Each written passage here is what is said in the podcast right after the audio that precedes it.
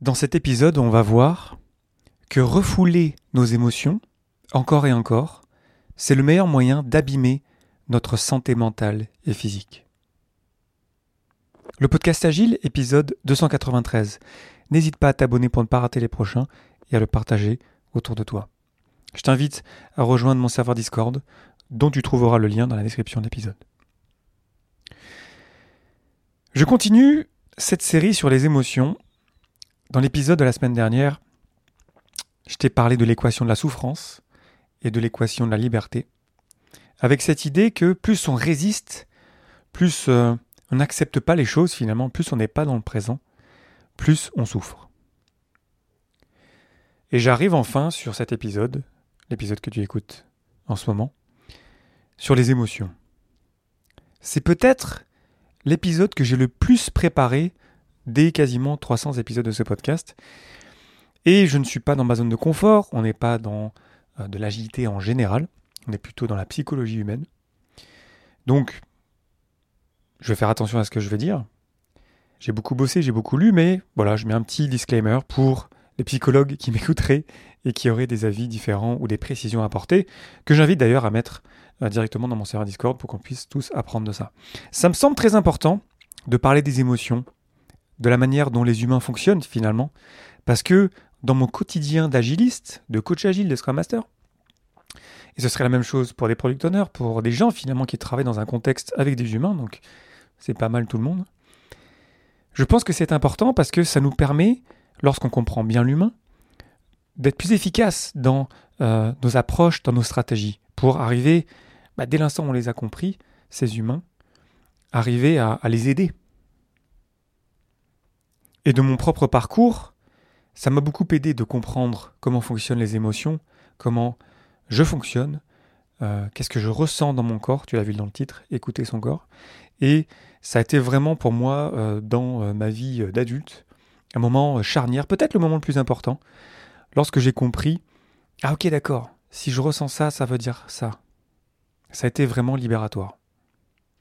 Le propos de cet épisode, c'est de se rendre compte que mettre des mots sur nos émotions, libératoire. Donc comment ça commence une émotion? Ça commence avec un événement. Il se passe un truc, pas forcément marquant d'ailleurs, et ça remue à l'intérieur. C'est une réaction automatique, c'est quasiment instantané. C'est ce qui fait qu'on est humain. On ressent un truc, et quand je dis qu'on ressent, c'est vraiment dans notre corps. Dans mon cas, c'est par exemple lorsque euh, j'ai regardé récemment, encore une fois, le superbe film de Pixar euh, Coco, que j'adore, où je ressens les émotions dans mon corps. C'est de la chimie, en fait. Il se passe un truc, je frissonne, c'est beau. Dans Coco, c'est beaucoup la tristesse, par exemple. Après, c'est évidemment la joie sur un film d'animation tel que les produits Pixar. Petit aparté, je suis un, fan inconditionnel de Pixar parce que justement, ils arrivent à générer en moi des émotions fortes et j'adore ça, je trouve ça fantastique. Et j'ai l'impression que ça m'aide à bien comprendre mes émotions, de bien les vivre. Et quand je te dis ça, c'est assez récent dans ma vie que je me rende compte de cette chimie qui se passe, c'est ce frissonnement qui me traverse. C'est un petit peu comme si je me droguais, quoi, quelque part, même si je me drogue pas où je ressens un truc, c'est fort, et c'est pareil quand c'est de la tristesse, c'est pareil quand c'est de la peur, c'est pareil quand c'est de la colère. C'est dans le corps. Souvent, ça se passe dans le ventre, dans, le torse, ça compresse quand euh, je suis triste. Et je vais revenir plus précisément sur les émotions de base dans l'épisode de, la semaine prochaine. Mais pour le moment, tout ce que je voulais dire, c'est que c'est une réaction physique et psychique aussi euh, à une réaction donnée, une émotion. Soit c'est agréable, on sent un soleil en nous, on sent la joie, c'est partout dans notre corps, on se sent vivant, soit c'est inconfortable, mal de ventre, tension qui augmente, mâchoire qui se serre, épaules qui se tendent. Il se passe un truc dans notre corps. Dans notre quotidien d'agiliste, de ce que j'ai vécu moi, il y a des moments de tension, des moments de déception, des moments où euh, je m'énerve, sans le dire forcément euh, publiquement, mais où je ressens que, voilà, par exemple, on est en train d'échanger, je sens que quelqu'un est un petit peu passif-agressif, ça me rend triste, je sens de l'empathie pour la personne qui subit ça.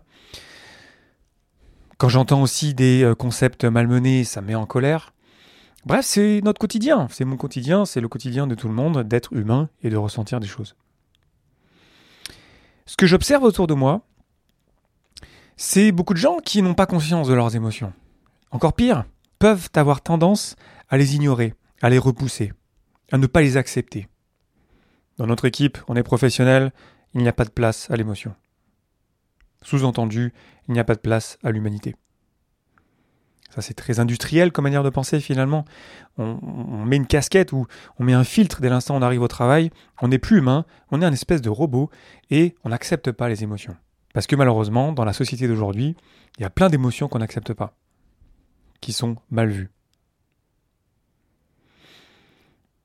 Selon une étude d'Elsana, une assurance suisse, de 2022, 3 personnes sur 4 considèrent qu'il n'est pas convenable de pleurer en public. Une femme qui se fâche est vue comme hystérique. Je pense au débat entre Ségolène Royal et Nicolas Sarkozy en 2007, lorsque euh, Nicolas Sarkozy a dit à Ségolène Royal Calmez-vous. Un homme qui pleure est vu comme faible, une femme qui s'amuse est vue comme extravagante. Bref, on est humain, on a notre humanité, mais cette humanité n'est pas invitée entièrement dans notre société, et encore moins au travail. C'est comme ça, c'est triste, c'est malheureux, ça ne nous aide pas à être meilleur, ça ne nous aide pas à être plus heureux, mais il faut bien euh, qu'on euh, accepte cet état de fait finalement. Alors du coup, on reste incompris et on peut avoir tendance, parfois, à repousser ces émotions, parce qu'elles ne sont pas bienvenues, c'est logique, on se protège. Lorsqu'on fait ça, on prend le risque de se dissocier de nos propres émotions.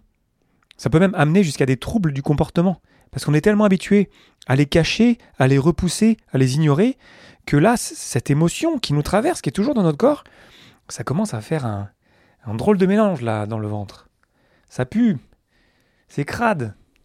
Ça s'améliore pas avec le temps. C'est l'une des raisons qui pousse des gens à péter un câble. Quand on entend qu'un euh, père de famille a tué toute sa famille et qu'on demande aux voisins s'ils avaient remarqué quelque chose et qu'ils répondent euh, ben non en fait c'était une personne totalement normale, totalement euh, gentille, agréable et serviable. Donc ça peut aller loin, ça c'est évidemment le cas extrême. Mais au quotidien, moi ce que je vois, je vois des gens qui qui, ne vivent pas vraiment, qui finalement se s'interdisent de vivre, d'être humains. Et ça me rend triste, parce que je vois qu'ils ont des besoins. Je vois qu'il y a quelque chose qui n'est pas réglé. Je vois qu'il y a quelque chose d'intéressant là. Qu'il est possible de régler cette tension, de remplir leurs besoins. Autre travers dans lequel on peut tomber, on peut se retrouver avec une émotion qui prend le pas sur toutes les autres, quand la peur nous dirige, par exemple. On peut se retrouver dans nos environnements de travail avec une harmonie artificielle, où tout va bien. Dans le foot, on dit le groupe vit bien tout va bien, alors que non, on voit bien qu'il y a la dette émotionnelle. On voit bien qu'il y a des choses qui ne sont pas réglées.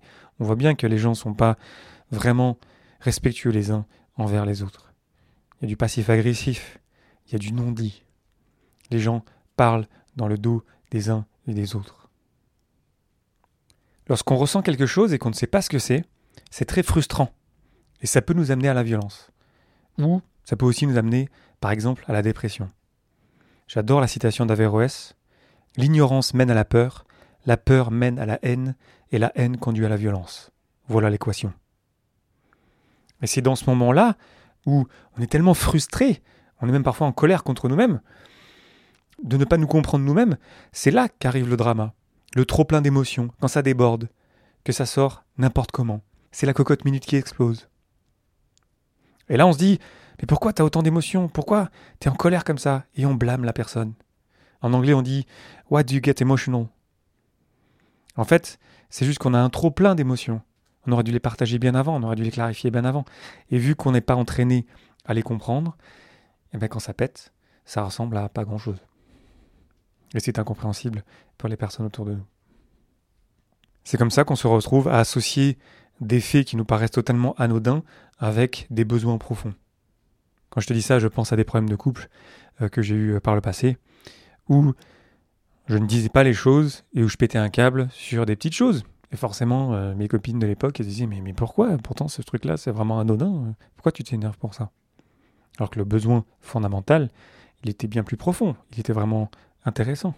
Et lorsqu'on discutait, si on y arrivait, lorsque j'arrivais à les exprimer, si j'y arrivais, là, c'était intéressant. Là, on arrivait à comprendre que, ah d'accord, je suis humain, j'ai des besoins, est-ce que tu peux m'aider? À remplir ces besoins Parce que notre réaction automatique émotionnelle nous informe sur nos besoins. Les émotions sont un signal important qu'il ne faut pas ignorer. Une émotion, c'est d'abord une information. Les émotions sont des indications posées là par nos besoins pour nous dire Ah, t'as besoin de ci, t'as besoin de ça. Une émotion, c'est temporaire, je t'en parlais la semaine dernière. Le mieux qu'on puisse faire, c'est l'accueillir, l'émotion, en toute bienveillance. Ah tiens, je ressens de la colère. Ah tiens, je suis triste. De vivre cette émotion, vivre la colère, vivre la tristesse, vivre la peur, vivre la joie évidemment, et ensuite la laisser passer, la laisser partir. Ça dure pas très longtemps en vrai. Et quand c'est passé, on est libéré. Lorsque les émotions nous submergent, lorsqu'on a laissé la cocotte minute sur le feu pendant trop longtemps, c'est pas le moment de dire des choses. On comprend bien que là, on est euh, out of control, ça, va partir, on sait pas trop ce qu'on va dire. Ça ne va pas ressembler à grand chose ce qu'on dit, on va même parfois pas comprendre ce qu'on dit euh, nous-mêmes. Les personnes en face de nous ne comprendront pas plus que nous. C'est le moment de prendre le temps de revenir au calme pour retrouver la clarté, si on continuait à s'énerver dans ces moments-là, si on continuait à s'exprimer dans ces moments-là, c'est comme si on continuait de discuter dans la cabine d'un bateau en pleine tempête. C'est comme si on continuait de discuter en mangeant un piment fort. On comprend bien que ça va pas bien marcher. J'aime bien la citation de Ajan Bram When the weather is hot, keep a cool mind. When the weather is cold, keep a warm heart. Quand le temps est chaud, garde la tête froide. Quand le temps est froid, garde un cœur chaud. Garde quelque part ton humanité, d'aller vers les autres et d'être bienveillant. S'écouter, ça veut dire avoir le courage d'écouter ses émotions, ça veut dire avoir le courage d'affronter notre propre humanité, comprendre que toi comme moi, on a une part de lumière et une part d'ombre, et c'est ok, c'est normal. Les faire sortir ces émotions, les phraser, en parler. Je te parlais du système de support la semaine dernière. Pouvoir en parler autour de soi, j'espère que c'est possible pour toi. Et si c'est pas possible, construire un système de support de personnes qui sont juste là pour écouter, qui soient là pour nous. Mettre en place une routine de nettoyage. Le sport, la cuisine, méditation, faire des câlins avec son entourage, avec ses animaux par exemple, ce que j'ai beaucoup fait. Et ensuite, une émotion, c'est une énergie. Pour prendre soin de nos besoins qui sont liés à ces émotions-là, à ces indications, à ces panneaux finalement que nous mettent les émotions sur notre route, les besoins, ils arrivent, ok, comment est-ce que je peux arriver à remplir ce besoin? Peut-être que je peux le remplir tout seul. Peut-être que j'ai besoin d'autres personnes. Peut-être que j'ai besoin d'aide. Et oser demander, oser phraser les choses. Et de ce fait, passer à l'action. Dans notre quotidien d'agiliste, il y a des bonnes pratiques, notamment par exemple les tours d'inclusion et de clôture, pour pouvoir sortir les émotions. Les tours d'inclusion, c'est beaucoup ça. C'est beaucoup pouvoir dire, voilà, j'ai passé une mauvaise matinée, ça arrive, voilà, et maintenant, voilà, je suis présent dans le meeting avec toi. La rétrospective, c'est une soupape émotionnelle. Pour partager. On a besoin de sécurité psychologique pour ça, bien sûr. Les événements de team building, pour se connecter pas juste dans le contexte du travail, pour recréer des liens entre nous, recréer la confiance, pouvoir se dire des choses de manière indirecte. La médiation, ça nous permet de prendre le temps de se dire les choses. Et si je revenais à Scrum, les valeurs de Scrum, notamment le respect et l'ouverture, sont là pour nous rappeler que c'est en se parlant les uns directement avec les autres qu'on va arriver à régler nos problèmes et arriver à retrouver la paix et de ce fait mieux collaborer. Finalement, être maître de ses émotions, c'est pas essayer de les contrôler, c'est pas essayer de les mater, c'est de savoir quand, où et avec qui les exprimer. Parce que je suis pas en train de dire qu'il faut euh, être émotionnel euh, tout le temps, partout, avec tout le monde. Je suis en train de dire d'être conscient de ses émotions, ça va nous permettre de mieux pouvoir rediriger vers des besoins, vers des demandes, ce qui va nous permettre de retrouver la paix. Selon moi, la source du problème, c'est que l'humanité n'est pas acceptée en société, je le disais. J'adore la citation d'Edgar Morin. La gigantesque crise planétaire est la crise de l'humanité qui n'arrive pas à accéder à l'humanité. Malheureusement, on n'est pas formé à l'intelligence émotionnelle à l'école. Un jour, peut-être que ça changera. Tout commence par prendre soin de nous-mêmes d'abord. L'autocompassion, se rendre compte que voilà, toi comme moi, comme je le disais, on a une part de lumière et on a une part d'ombre. On a des besoins. On a besoin des autres. Si on arrivait à surfer sur les vagues plutôt que de subir leur violence, on pourrait retrouver la paix, on pourrait retrouver une certaine sérénité, et ainsi retrouver notre humanité.